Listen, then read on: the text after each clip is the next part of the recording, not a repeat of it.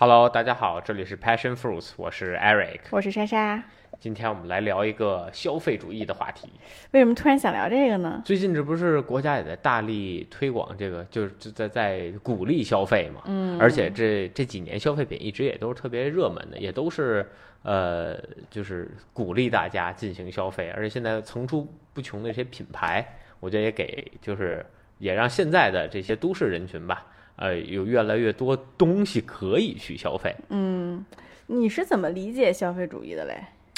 呃，我理解就是有时候呃，就是买东西就为了买而买，或者说为了追求某就是呃追求它表面的一些东西，比如说这品牌啊，或者它就是好奇心啊啊，我我觉得这个就在我看来哈，它就属于为了买而买，哦，我就管它叫消费主义。就是其实他也不知道他为什么要买，但是他就是觉得他要买，所以就对，就比举个例子，就就现在特火的单车，对吧？嗯所有人都在买。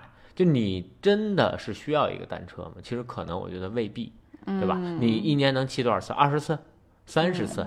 我觉得这可能是就是大部分人哈买单车他骑行的次数甚至都不到，对吧？我咱知道好多可能一年就就是但这只那那你只能说这对于你来说是不值得买的，人家说不定觉得这是可以买哎，的。当然当然，我说的就是我的定，我没有说嗯我觉得消费主义并不是坏事儿，我也不觉得它是一个特好，它是一个很中性的一个词。那每个人对它的理解，我相信是不一样的呀。嗯，要不然那那那这这不是一刀切呀，对吧？嗯，那就太政治了。对，作为一个严谨的学者，like me，当你问我消费主义是什么的时候，当你说你要聊消费主义这个词，我一听哇 ism，对吧？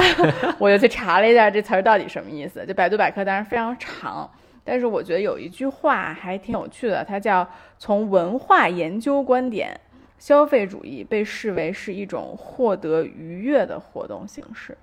啊，其实我特别同意这句话，就是我认为消费主义不是为了买而买，是为了开心而买。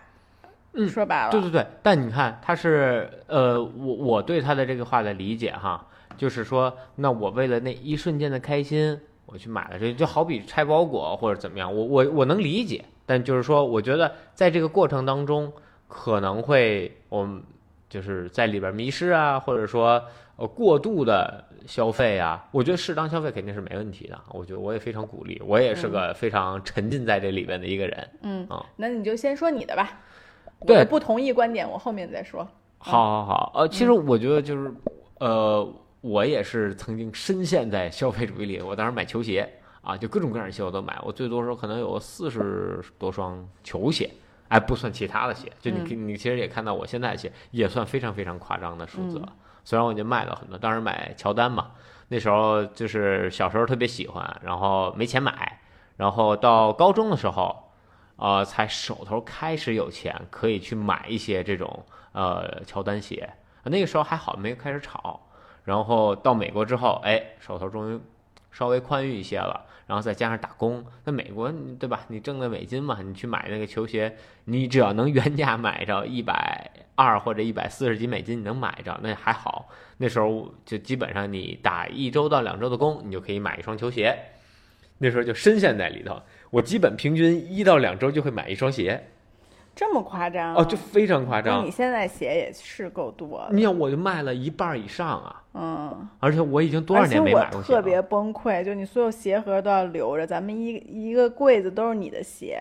你看我鞋虽然很多，但我不用，我所我四双鞋搁一个鞋盒。而且就是就就就那鞋盒是有收藏价值的。I 啊 know, I 啊 understand，但是我觉得这就很，我就很无语，你知对，道因为吗？当时我最夸张的是，当时我买乔四，我所我基本上我有五个配色，我脚上穿一个，剩下五个我都没穿，然后我就就留着啊，然后后来一点一点穿，就就到这种夸张的程度。乔伊我买了四个配色，然后你其实你说有什么区别？没没什么区别，但你就会有一种就是，哎，我想给它收集齐，然后或者说我就想拥有啊。其实很多鞋，我为什么大学毕业之后就逐渐一点一点全给卖掉，就发现我再也不会穿这些鞋了，就根本穿不上。我当时什么，我从乔一一直买到乔十一，那基本上每一代在八九没有，剩下我都买了，而且都不止一双。但我就发现我其实对它的，就第一啊，它不好穿，啊，真的不好穿。而且就是随着年龄的增长，我的审美也在变，我发现它我穿之后也没那么好看。人黑哥哥穿是因为敌人家那个体型在那儿，对吧？他他他是 NBA 篮球运动员，他他那个身材就是那样的。然后，买家秀和卖家秀，那小腿又细，那那个那个跟腱又长，然后那个大腿又粗，是吧？那个膀子又宽，那看着就好看。穿个蝴蝶，那就确实像样。那亚洲人穿，我穿上跟钉钉似的，就我腿又细，是吧？然后大腿又没那么粗，就就俩小牙签插俩鸡蛋上，然后往前走。所以你，我觉得你刚才的描述让我觉得你是从一个。呃，就是买买买的过程变成了一个更实用主义，对吗？呃，也不算吧。你看我现在买鞋也不是特实用主义，但是我觉得你是，相对来说，我觉得你是实用主义的。比如说，你会说我要把这双鞋穿坏了，我再买下一双。不是因为太多了，这对啊对啊对。但这我这就是实用主义啊！我觉得，我觉得很少人会考虑这个点，在买鞋的时候，我要考虑我把这个。鞋穿坏了，我再买。就像我买内裤，我要把这个内裤穿烂了，我再买，对吧？就我觉得这绝对是实用主义啊！啊，就是非常非常实用的角度。你当时买乔丹的时候，你是为什么要买它呢？我就开心啊，有一双鞋就开心啊。你是买你就像你说的，你刚刚觉得这个我刚刚的对这个消费主义的定义，这愉悦感，你觉得是一瞬间的？你当时。是一瞬间的我觉得不仅仅是，而且就那个时候，就是球鞋嘛，越来越热，就被炒到风口浪尖上，就感觉哎，看看我的藏品，对吧？你可以就是吹吹牛逼的时候，你可以用的，就是一个社会谈资。哎，有点这意思啊。我觉得大部分的这种消费主义，其实呃，一大部分吧，我觉得都有社会谈资的属性在，它得热门，它得时尚，大家都追求啊。它才才对对对，因为品牌代表了你的选择嘛，对，呃，代表你的个性。是的，是的。那你说那些鞋，我其实很少想穿，每次都是参加特定场合拿出那双鞋穿一下，回来擦一擦再收回去，对吧？就其实意义真的不是很大。嗯，就是变得更实用了。我觉得是不是可以这么理解？还是你有什么更多心态的转变呢？你觉得？那第一，我是觉得这些鞋，我就像我刚才说的，我觉得第一不好穿。啊，我觉得这是最大的一个问题，就是最致命的一个，就是不实用嘛，说白了。呃，对，但是就可能岁数大了接受不了了，那板脚，然后又捂啊。另一点呢，就我觉得它没有那么好看了。嗯啊，但我也不确定是不是因为这个浪潮过去了。哦，我不知道是这个社会的浪潮过去，还是我自己心里这个浪潮过去了，然后让我觉得它没有那么好看了。那现在对我来说，我觉得。我穿什么鞋？就我现在对衣服、对鞋这些东西没有那样的追求了啊！我更希望它能够带给我是另外一方面的东西，比如说，呃，我跑步是不是能让我跑得更快啊？我健身的时候是不是能练得更好啊？我穿的时候是不是能更舒服啊？我会更关注这一点。嗯，就变得更实用了。我觉得你从这个角度来讲啊，我觉得我有一我也有一个。呃，相似的转变，但我不是往更实用去转变，我是往更，我觉得是更内在去转变。我给你讲一下啊，就是因为你刚刚说到这个社会谈资，我觉得还挺有趣的。那我其实原来小时候上大学的时候，就是也买很多奢侈品嘛。嗯哼。然后当时其实我对奢侈品的选择就非常的独到。就我当时还挺，我觉得我当时还挺活在时尚的前沿的啊，就是我当时买的那种奢侈品品牌，都恨不得是我买了三四年才在国内才火起来的那种啊。因为也也是因为我在国外嘛，对那边先刮起来，对先刮起来，而且包括对，反正就有一些小众的品牌，我当时就知道，然后我就会去选择这些小众的奢侈品品牌，因为我觉得。比如说我背 Gucci、LV 这种东西，它跟我想要呈现的我的感觉是不一样的。哎，对我挺同意。但这个其实我觉得也是提供了一个谈资，对，是一个谈资，也包括就是他既给我了谈资，又给我了一种。因为我我就是对我就是喜欢跟别人不一样嘛，对吧？就是所以他又能让我不一样，同时他又能让我有社会地位。说白了就是这么一个东西。就是我我只需要，就我觉得当时买那些小众奢侈品的感觉，就是我只需要让懂的人懂啊，对吧？就你不懂的人，你不懂就算了，对吧？我们不是一圈儿的，大概这么意思吧。就我觉得小时候是我小的时候是这样的天真啊，然后呢，我觉得现在其实我在选一些我在买东西，第一它肯定是便宜了很多啊，第二我觉得我在选很多东西的时候。那比如说我身上穿的，我今天身身上穿的衣服，我的裤子是竹子的这个品牌，啊哈，呃，这个我觉得是算一个，呃，呃，怎么说呢？算一个，呃，小众品牌。同时，我是觉得，如果有人能够看到这条裤子，知道它也是竹子的品牌，这个也是会有一个谈共鸣，对，也也会有共鸣。你把品牌换了，可能对换了更靠品牌背后的一些故事，对，呃，或者对，到创始人身上。呃是是，然后包括设计感身上，然后另外我的我的上衣，我现在的上衣基本上就是，呃，这个 Zara 他们家的，嗯因为我会觉得，就我因为我你看我的上衣都特基本款，就是白背心儿、白 T 恤，然后黑背心儿、粉背心儿，我觉得我更多的是，呃，我比如说我在跟大家聊天儿的时候，大家会说，哎，你这件衣服真好看，你是哪儿买的？那这个小时候我当然希望是说出来一个小众名牌，对吧？觉得我又嗯特别又很厉害。但我现在会希望我说出来的是 Zara，是因为我觉得我说出来的牌子越烂 越基础，啊、就是它其实展现了这个，对，而且而且我觉得它 somehow 是说，不是这个衣服在衬托我，啊是因为我穿上了这个啊衣服，所以这个衣服才变得好看的，嗯，你懂吗？就是它等于说我之前是被消费品，我的整个人是被消费品裹住的，就是嗯我象征我的是那些消费品。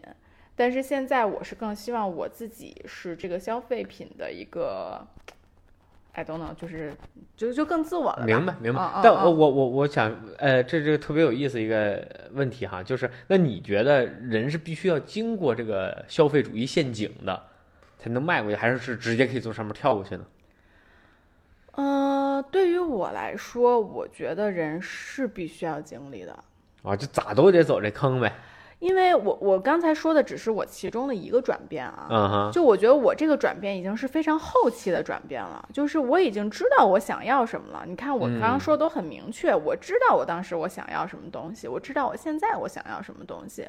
但是我在这个阶段之前，我还有一个阶段是不知道我想要什么东西，就是买，就胡买，你知道吗？啊我就记得我当时，我我觉得我讲过类似的故事啊，就是我当时去高中，呃，留学出门之前，然后我爸妈要给我买一件小礼服，就觉得在那边能用到。我说那好，然后我们就去逛了那个当时的东方新天地，就很贵嘛，对吧？啊，啊，然后在一家呃特别公主风的店里买了一条纱裙，哇，这条裙子现在还在我们家挂着呢。快哪天给我我穿一我看看。从来一次都没有穿过，当时好像是三千多块钱买的，就还啊，挺哇天，贵的那是挺贵，那个那一零而且，而且是这个就是。就及膝长裙，及膝的纱纺长裙，你想象一下这个东西有多么哎不不适合我。还还有吗？哪天穿有上我看看？啊有啊，哎我应该我应该穿上给大家发一张照片儿。对，好，就这么定了，这这就是这周的这个附图的内容是，啊！真的是我我就你当时会觉得。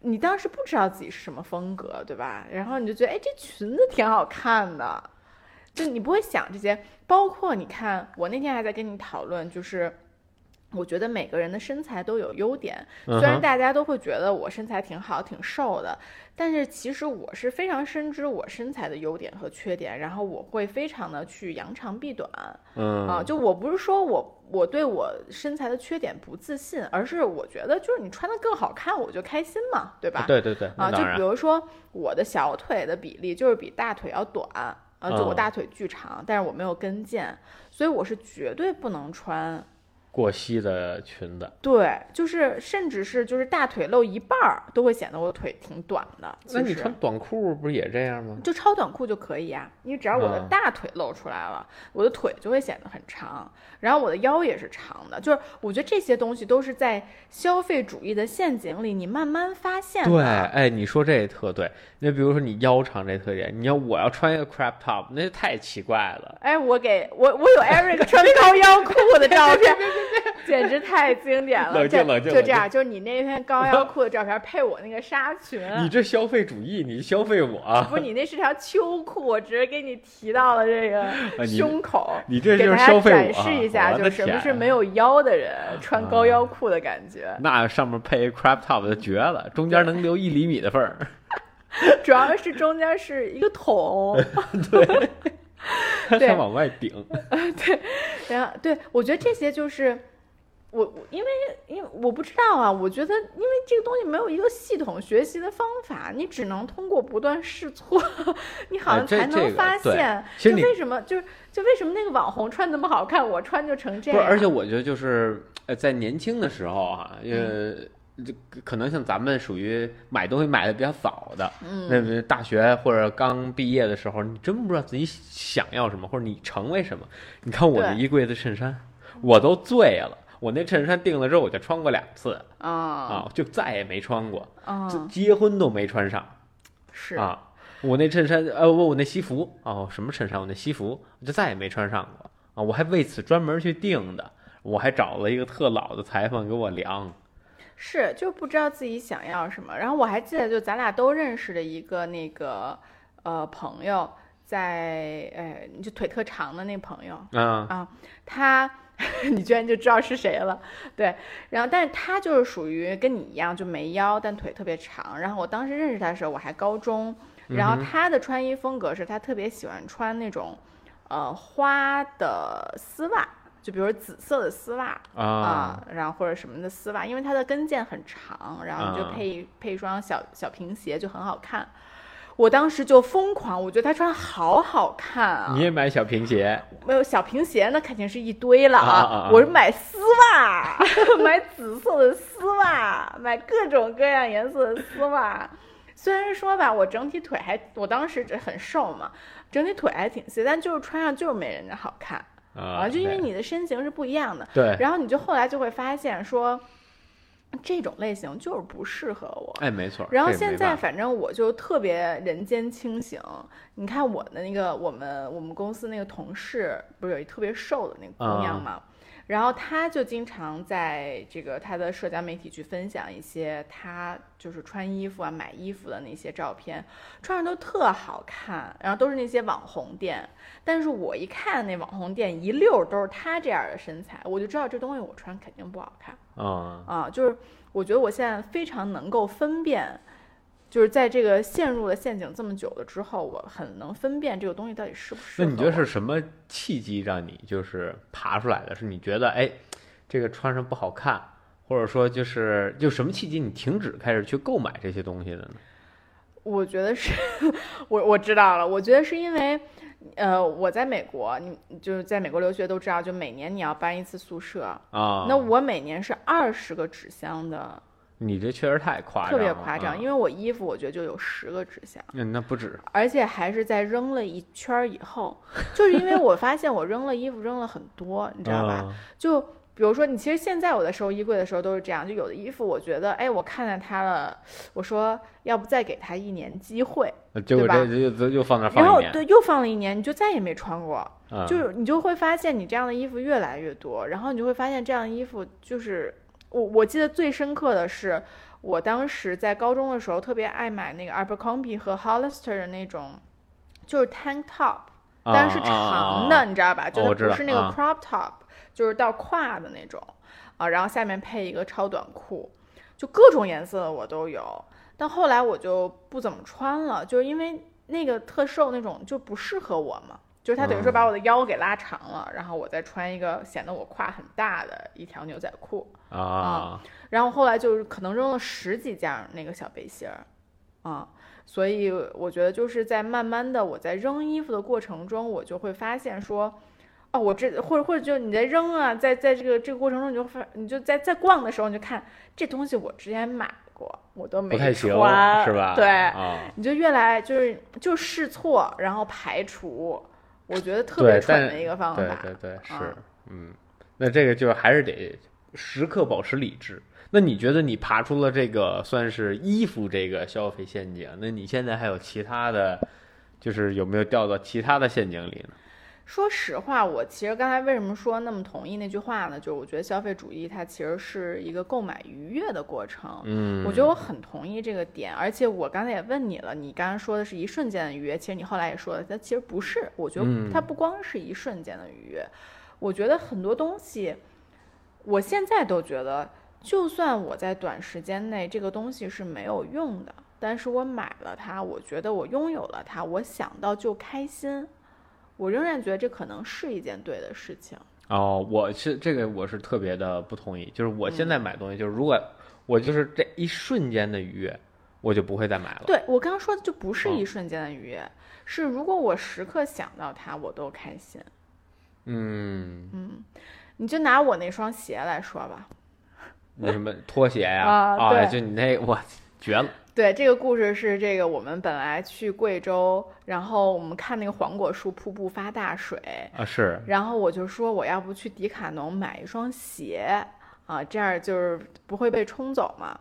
然后 Eric 就当时指着我的一双爱马仕的拖鞋说：“你就穿这双拖鞋呀、这拖鞋这个反正冲走了再买这橡胶拖鞋，反正冲走了再买一双。那拖鞋就跟地摊上五块钱没有任何区别，黑不拉几，然后上面还有点泛白，然后那个边儿感觉还毛的，哎呦我的天！对，我觉得这双拖鞋呢，其实是这样，因为我有特别，我之前也买过特别多什么那个哈哈瓦那吧，啊，那个人字拖啊，但那个人字拖在我这儿的寿命都特别的短，就包括我之前还买那个 Tory Burch 的人字拖啊啊，其实都不算特别贵嘛，啊，但是他们在我这儿的寿命可能就两年。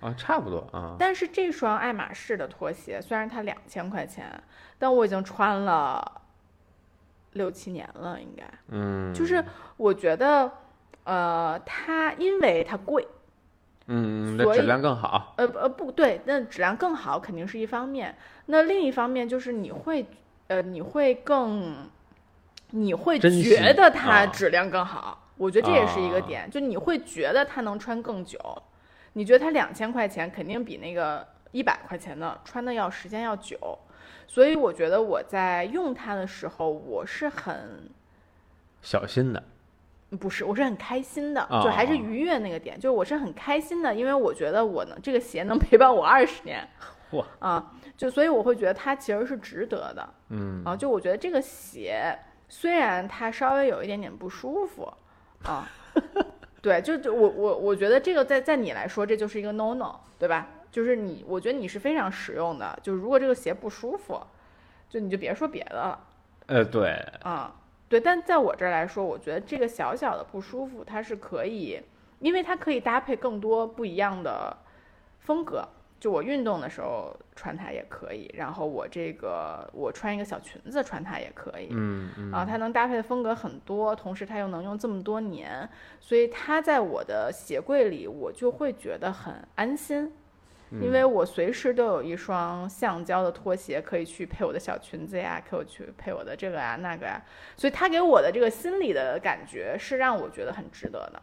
嗯，我哦明白。嗯但就比如呃呃，对我来说哈，就现在就我更喜欢去买这种能够重复体验的，就像你说的，就重复带来愉悦感的这种东西，就这种消费会让我更开心，或者说它能给我留下更深刻印象的，就这种体验类项目，我会更陷在这些事情上。嗯而对于这个是物质本身哈，我现在其实，呃，真的是挺挺一般的。就我会觉得很多时候他们有点累赘，就我。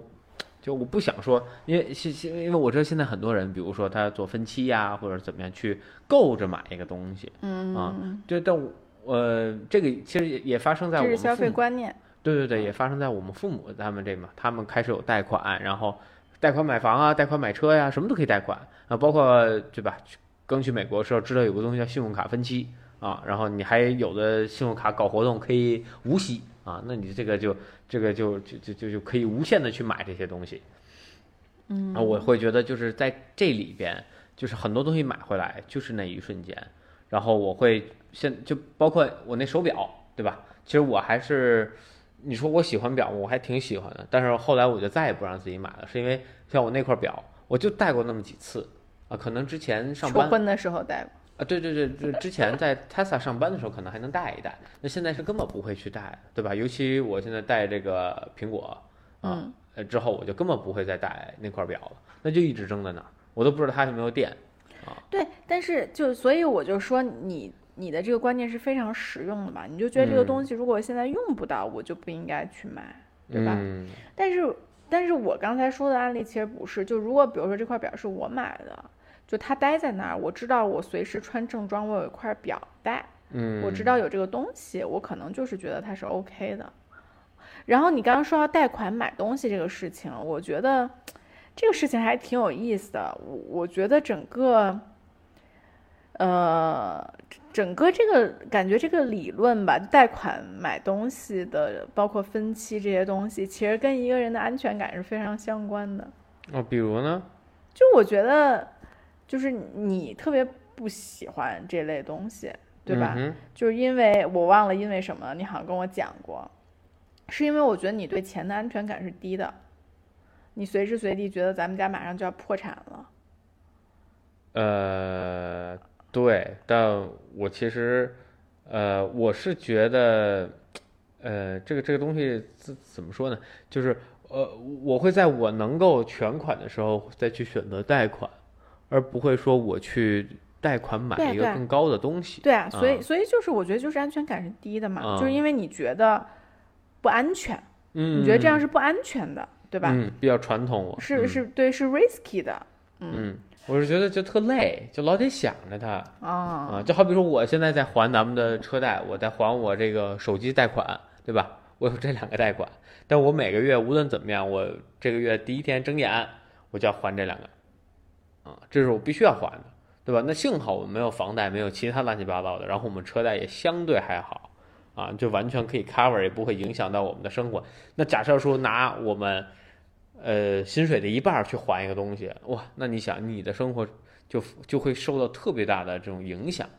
哎，反正总而言之，我觉得这个就是是发生在你身上和发生在我身上，我们俩的感官是完全不一样的，因为这是安全感相关的事情。是是是是，对对对，就是我觉得这事儿，就我不会天天想着，嗯嗯。嗯但但但其实反过来说哈，我我我其实觉得就是有一定的消费主义是好的，是因为就是给大家一个奔头。就比如说你像我说的，就你像我如果是这种完全的就是实用主义，对吧？那我买双小布鞋，买一拖鞋，我出门就行了，对吧？随便穿个背心儿、裤衩，我也就能出去了。然后尤其像我们这种工作，也不太要求在衣着上有什么呃，就是品质什么的也没什么要求，对吧？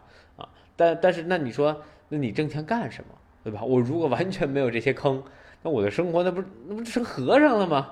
对吧？无欲无求，那我山里修行去就完了，我挣啥钱啊、我躺着就完了。那我也不用买豪车，我也不用住大房子啊，我找一个三平米屋，能摆张床，有一茅坑儿，那那那那不是也就没劲了吗？就我会觉得，就是消费主义其实还是带来了很多美好的东西，而且我其实前两天我看到一博主说的，我觉得特特别有道理，就是说，你看人们在消费主义在泡沫最鼎盛的时候，就泡沫最多的时候，创造出来的东西往往是最有最有特色的。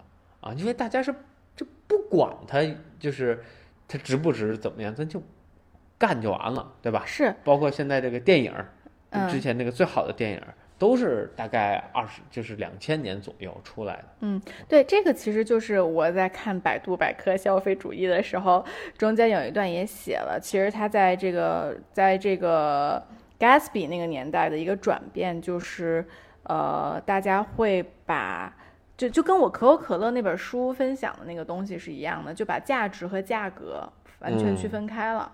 就是你在经济鼎盛的时候，大家钱非常多，所以他们愿意去花钱买最适合自己的东西。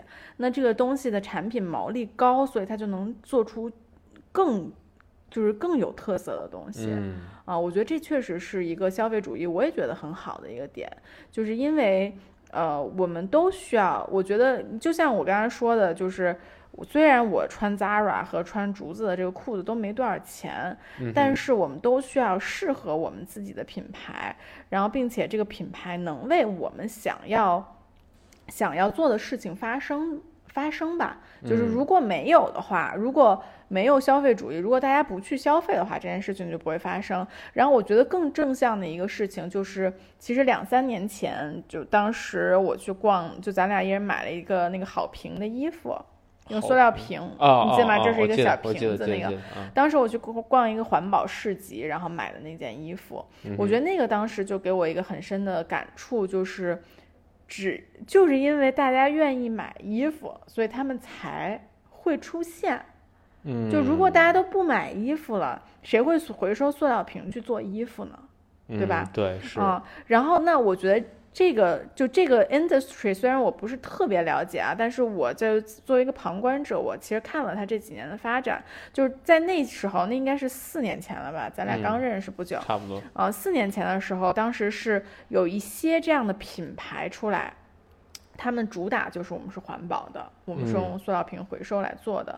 然后，但现在呢，这些品牌他们其实都就类似的品牌，其实他们都升华了。比如说，他们升级成我是一个做这个可持续旅行的品牌，就它强调的不是我所有的材质都是这个环保材料回收的，对嗯它更强调的是一种生活方式，但 by the way，我所有的材料都是回收的，所以这个我觉得就更多是因为大家对这个生活方式的追求更高了。其实我觉得就是在往上，在往上走的一个学生，上的东西在走。对嗯对对的过程。对，但但我其实觉得这两年就是大家就明显感觉手上的钱一个紧了吧，也算。嗯，这啊两年是对对，所以就是更越来越多的这个呃消费品牌，就是做的东西越来越像，就大家都在殊途同归，最后往一条路上在走啊，无论是包括奢侈品这些东西，对吧？那我不同意啊啊，。那就我觉得我我我就前几年我看这些奢侈品，就 LV 啊或者什么，前几年是，但我觉得今年消费品就是在走不同的路，因为他们发现你大家都走一样的路就走不通了。嗯，是是是，啊但我就说，你像前几年就是，呃，原来那些大大 logo 什么的，其实好多品牌是不会用的。那现在这种这种东西越来越多啊，啊，奢侈品就全都是大 logo。你那对，那你说的这个奢侈品，我第一我不是很了解他们，而且他们都改了那种 logo，我不是很了解。但是，嗯，怎么说呢？我觉得消费品整体前两年肯定是做大众市场，因为大众就是所有人都有钱，对吧？嗯大家都有钱，那你做的越大，你赚的越多，对吧？那现在没钱了，那咋咋办呢？那你就得找那些有钱的，真的愿意为嗯你花钱的，也你找有钱的也行，你做下沉市场嘛，对吧？嗯嗯嗯，啊，对你做下沉市场也是一个方法。那你另外的就是你要找那些真正喜欢你还愿意为你花钱的人。所以我其实今年看到大家反而是做的越来越不一样了，嗯，就是越来去做更细分的东西了，反而嗯啊，我觉得这个就是一个很好的、很好的事情吧，就是因为我觉得所有的经济它都是起起伏伏，那肯定它是有周期的。嗯对对对，在这个回落的时候，我觉得其实如果大家能够想清楚去做自己，呃，对的人群和对的产品，我觉得等它再上来的时候，会是一个特别，就是一个更辉煌的时代。啊真的，真的，我真的是嗯这么觉得的，啊，呃，然后你刚才还说到一个点。你刚刚说这个，如果消费主义没有消费主义，大家生活就没有什么奔头，因为赚了钱也没没地儿花，你还不如住一个三平米的房子，是吧？深深山老林里。对对对，然后我突然就想到，其实其实我们可能刚才聊的消费主义还有点局限到消费品了。嗯，其实我想说，比如说吃，对吧？好多人喜欢吃米其林三星啊，或者什么，包括房子，哎，对，房子、旅嗯游，我觉得嗯。这都算。就是你比如我现在也是深陷在其中，比如我卡丁车，对吧？嗯。那个东西一年花，对啊嗯，那一年花掉六七万，轻轻松松，十几二十万就出去了，很有可能。嗯。啊那这个我觉得是完全的，也算一个消费主义，但只不过我可能买的是一个体验，或者买我自己的一个梦想，对吧？嗯，对，所以我其实觉得，比如说你会愿意花的，呃，比如说我觉得你会愿意在房子上花钱，对吧？因为你觉得这个是我，说白了，这个是我一直在用的一个东西，啊，对对对，我还是天天天回到住里边儿哈。还是回到了实用这个上面。对对，这其实就消费整体还是就我们做这些事情，人类进步一直在从这个圆一直往往往就是往文明的社会发展，就是为了让我们活得更舒服嘛。对，这就是愉悦感嘛，其实就是你在住的大房子，你就开心，对吧？那有人住大房子不开心，啊，对，所以就每个人。的这个就是愉悦的点是不一样对的。我一直觉得就这人啊，其实每个人啊花钱这一辈子花都差不多。啊，你觉得你在这儿省钱了，其实你在别地儿花了；他在在那儿省钱了，他在另一个地方花了。啊，这我觉得最后其实最最后大家花都差不多啊，也就也就这样。嗯，是对，所以还是要选择适合自己的，让自己更开心的地方去花钱。嗯，你接着。啊，我觉得，呃，其实我也我也挺想看看，就是我们的听众，其实他们对于消费主义有什么看法，或者你深陷在什么样的消费主义里？嗯，然后我觉得可以分享一下。然后这是个很有趣，呃，我觉得是非常有意思的事情。第一就是每个人的选择，像像咱们刚才说的，肯定是不一样的。然后再一个是你怎么度过，或者你还没有度过，或者是从一个坑跳到另一个坑，对吧？这大部分就是一个坑跳另一个坑。嗯这这个里边你是怎么过来的？嗯或者你现在想法是啥哎，我突然又想说一件事？就是说这个，我我觉得我在买很多东西的时候。我我其实是一个价格非常不敏感的人，对吧？嗯对当时当时嗯 Dennis 问我说一瓶一瓶饮料多少钱，我觉得 OK，我是觉得什么二十块钱以下，我觉得我应该在 我应该在 Seven Eleven 结账的时候，我不会说哇哦。我之前有真的有一次我买一个饮料，呃，四十块钱，不知道什么饮饮料啊？没有，他是在一个比较高端的咖啡厅的一个那个巴黎水儿，他卖了哦四十块钱。我当时是很 surprise，他卖了这么贵。但是其他情况下，就十几块钱饮料，我其实在结账的时候都不会觉得，就反正 anyways，我的意我的意思就是说我是一个价格非常不 sensitive 的人。嗯然后我就会发现，呃，我在买，比如说咱们家的家居用品，比如说这个擦桌子的、嗯洗碗的。啊、包括这个从这个洗洗碗液啊、擦擦桌子这些东西啊，到这个桌布啊什么的，其实我买的都还挺，就我比较看重它是不是环保的啊，是不是天然的啊，包括洗衣服的这些东西，我可能看重的是这些。那它相对来说啊，应该就比较贵，虽然我也没有对比过，但我相信它肯定是比较贵的。但是我就会发现，你就会买威猛先生，不，我觉得这个是这样，威猛先生是要解决问题的。No，我觉得你的问题是在于你为什么要用一个化学品的东西去解决这个问题，就就所以这个就是我觉得底层的观念的不一致，你懂吗？就是我觉得你的那个问题，它可能比你解决起来产生的问题更大。嗯，呃，就比如说他，就举个例子，马桶堵了，你你就得使用这种这种东西才能让它通。嗯你就就得用酸或者怎么样。嗯，极端情况下，我觉得是，但是比如说在一些，就对于我来说啊，很多时候，呃，很多点我是可以 compromise，我是可以妥协的。比如说我现在在用的那个牙线，嗯，它不是蚕丝的吗？嗯它确实没有那个，它当时这样，它是应该有一个玉米纤维的，是给 vegan 用的，然后有一个蚕丝的，然后那还有就是平时咱们用那种塑料的嘛，对吧？嗯那我我也是先那个用了玉米纤维的那个就太难用了，因为它断啊，嗯它太脆了啊。然后呢，我就觉得这个蚕丝的还 OK，那它确实没有那个那么好那么好用，但是我觉得这点我是可以 compromise 的。我觉得在威猛先生上来说，我也是可以 compromise 的。嗯，对这这是就是你看我我在其他的东西上我都可以去，就比如刷碗的或者嗯洗澡啊或者怎么样，我觉得都 OK。但是威猛先生就是我觉得就是这个东西是我没有办法了，我必须要清理，要不然它清不掉。嗯，哦，那我必须得用它。